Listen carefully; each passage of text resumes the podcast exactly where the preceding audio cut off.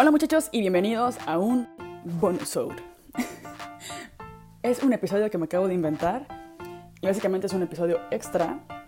Pensé en pensé en darles un regalito navideño y que fuera este episodio. Va a estar medio raro porque voy a hablarles de, libros. No es como un episodio de los normales, pero pensé que quizás en estas épocas navideñas estén pensando en darse un regalito o regalarle algo a alguien y creo que un libro es una muy buena idea. Entonces, quería pasarles mis recomendaciones de libros que me han servido a mí a, tener epifanías y encontrar claridad en momentos de oscuridad.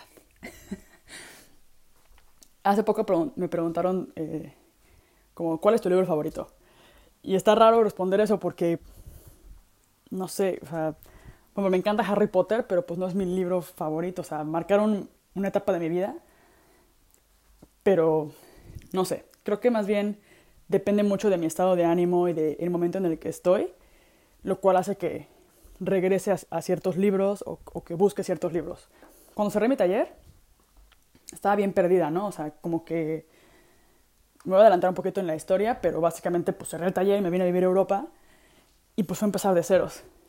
Y como cuando tienes ese momento como de break, es un buen momento de reflexión y como de pensar como, a ver, ok, estaba emocionada por un lado como de, ok, empezar de ceros, como fresh start, new beginning, nuevas posibilidades. Pero por otro lado, pues estás muerto de miedo porque pues no sabes qué onda, ¿sabes? No sabes lo que vas, no sabes qué vas a hacer. Y hay tantas posibilidades que estás bien perdido. Entonces compré ciertos libros que me podían ayudar como a resolver eso. El primer libro que compré se llama Success by Design de David Sherwin. No sé bien cómo se llama en español. Este, yo creo que debería de existir, pero no estoy segura.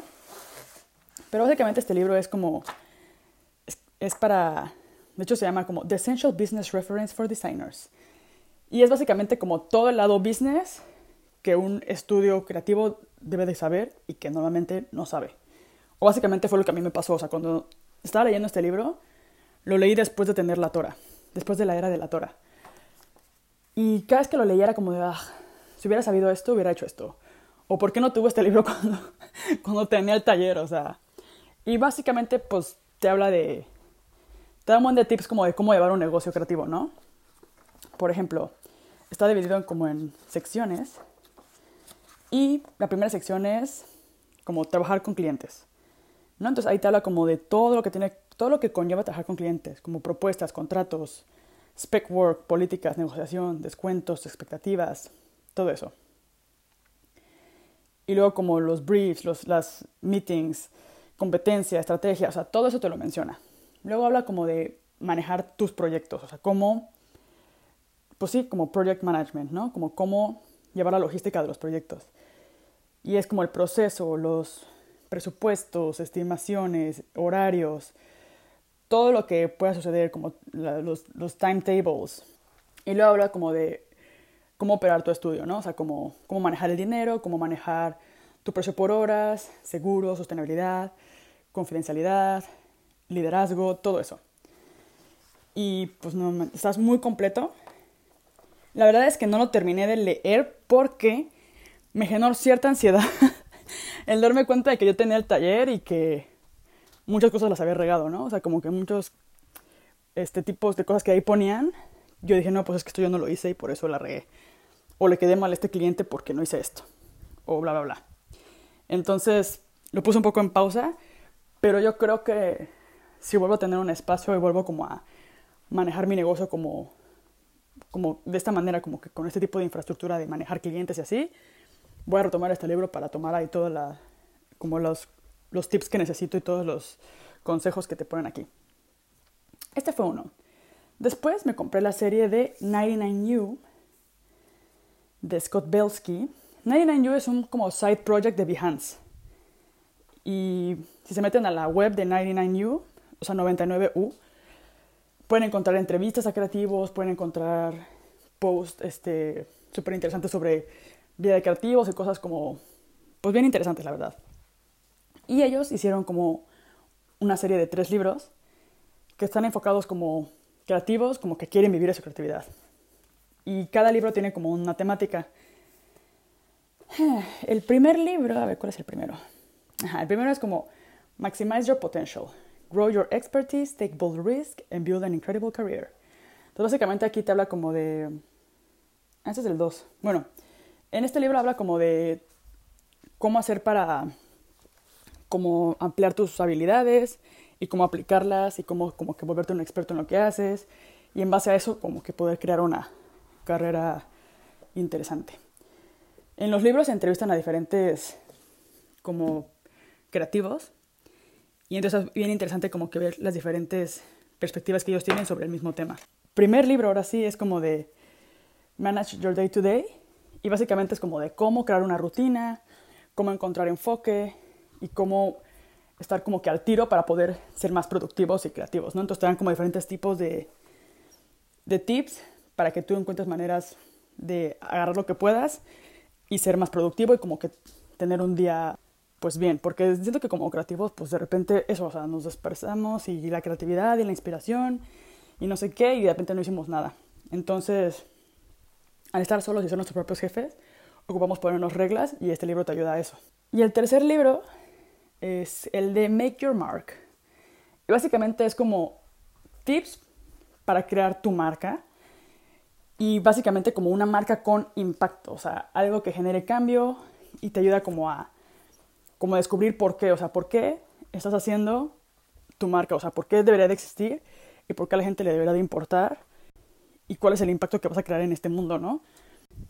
Esos son los de 99U, 99U de Scott Bells, que yo creo que se lo buscan así lo pueden encontrar. No sé si están en español, pero les recomiendo los tres.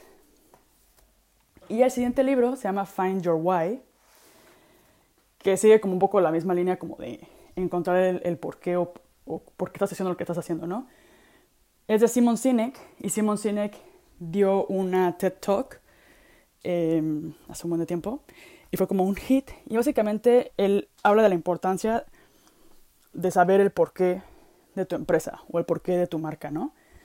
Todos sabemos qué es lo que hacemos, ¿no? O sea, yo sé que hago monstruos.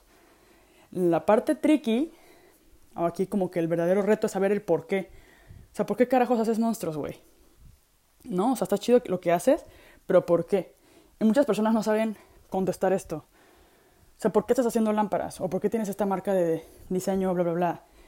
Y y siento que una vez que encuentras el, el, el porqué, y es lo que él dice, como una vez que encuentras el porqué, ya, ya se vende solito. Porque a la gente le encanta, pues, saber el, el porqué de las cosas, ¿no? Yo cuando a la gente le cuento que mis monstruos...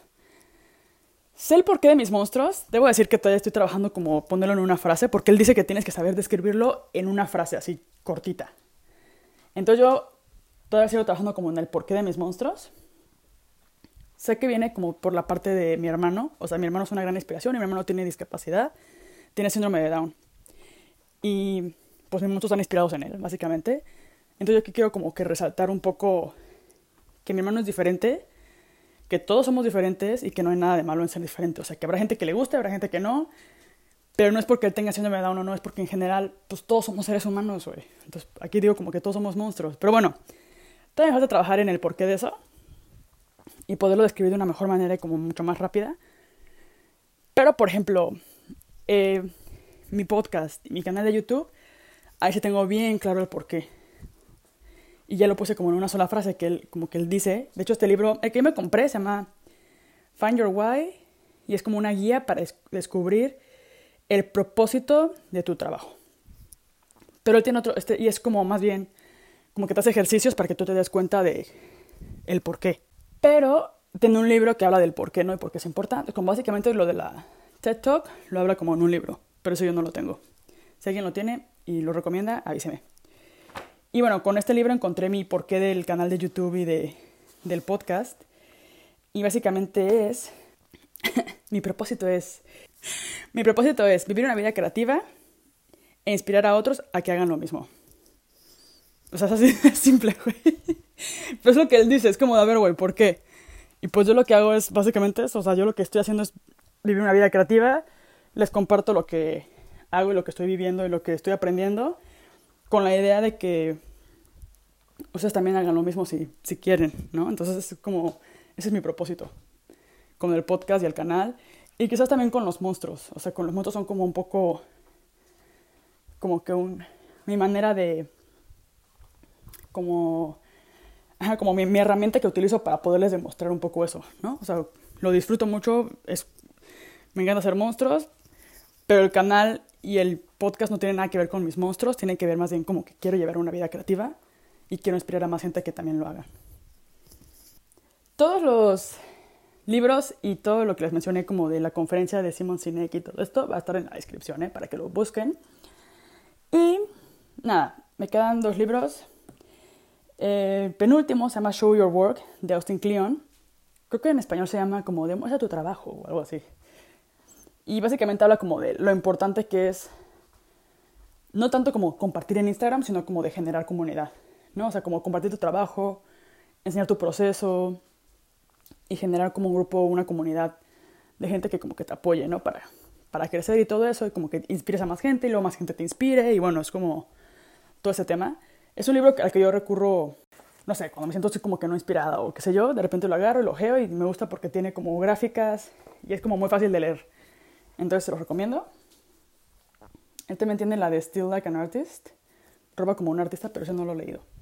Si alguien lo ha leído y lo recomienda, también cuéntenos. Y el último que estaba leyendo se llama Mindset. Y básicamente habla sobre, pues sí, mindset. habla como de los tipos de mindset, ¿no? Hay dos tipos. Como el growth mindset, como el, el pensamiento de crecimiento. Y el pensamiento... ¿Cómo es? Growth mindset y fixed mindset, el, el pensamiento fijo. Entonces hay muchas personas que tienen el pensamiento crecimiento, que son las que creen que pueden aprender las cosas y lo que no saben lo pueden mejorar. Y ese es el pensamiento que todos deberíamos tener, ¿no? Como si no soy bueno para marketing, no importa porque puedo aprender. O si no soy bueno para esto, puedo mejorar, y bla, bla, bla. Pero hay gente que cree que ya nació con el talento, que es como el fixed mindset, y por eso ya no mejora, ¿no? Es como yo soy bueno para las mates, pero no para dibujar, entonces ya no dibujo. Y luego llega un punto en el que se estancan en algo y sienten que como no es un talento natural no, no fue fácil hacerlo, pues que no es para ellos, ¿no? O sea, que no, no son buenos y ya está. Y no se trata de eso, o sea, en general es todo lo puedes aprender y todo lo puedes mejorar. Y básicamente de eso habla este libro, ¿no? Te da diferentes ejemplos como de, no sé, alguien que jugaba fútbol americano y que era súper bueno y que de repente un día dejó de crecer, o sea, como que se quedó estancado, porque pues según él ya había llegado como al top del top.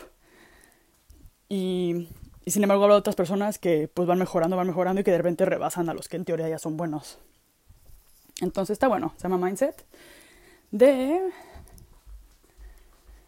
Se llama Mindset de la doctora Carol S. Dweck. Changing the way you think to fulfill your potential. Entonces ya, como pueden ver, también hay otro tipo de libros. este, no, no, solo, no todos son como de autoayuda, pero más bien son los que me ayudan a como ir dándole forma como a lo que estoy haciendo. Pero no puedo leer siempre eso porque de repente me agobio. Entonces de repente también leo novelas este, o cosas que me distraigan de mi día a día. Porque es el problema de leer estos libros, es que estás como que trabajando, trabajando, trabajando y luego de repente te pones a leer y todo el tiempo estás pensando en tu trabajo. O sea, indirectamente es como de, ah, también podría hacer esto. O, uh, la regué en esto. Entonces como que tu cabeza nunca descansa. Entonces también recomiendo que tengan como unos cuantos libros que no sean como de autoayuda, para que no se vuelvan locos. Yo leí este año Homegoing de Yagayasi, Yagayasi, no sé cómo se escriba. Station Eleven de Emily St. John Mandel, que es como medio apocalíptico. ¿Y cuál otro leí? Ah, leí también The Handmaid's Tale, Handmaid's Tale. Entonces ahí como que tengo un gusto medio variado. Ahí también leí unos de crimen, de Peter James, Dead Simple. Esos de crimen me gustan mucho.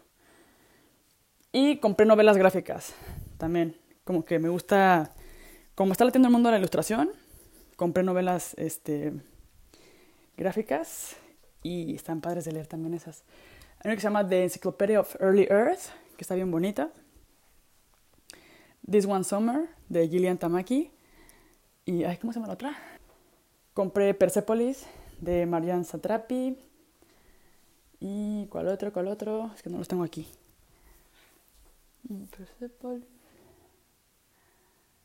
Into the Woods. Ese también está padre. Se da miedo ese. Es como, medio creepy. Y uno piensa que como por ser dibujos así no te va a dar miedito, pero sí me da miedito. Y pues nada, esos son los libros que les recomiendo. Si alguno lo han, si han leído alguno o no sé, recomiendan algún otro, estaría bueno que me lo pusieran en los comentarios en el video de YouTube o en el podcast o lo que sé yo. Y pues nada, eh, les deseo felices fiestas, celebraciones o lo que sea que hagan en estos días de diciembre. Ciao!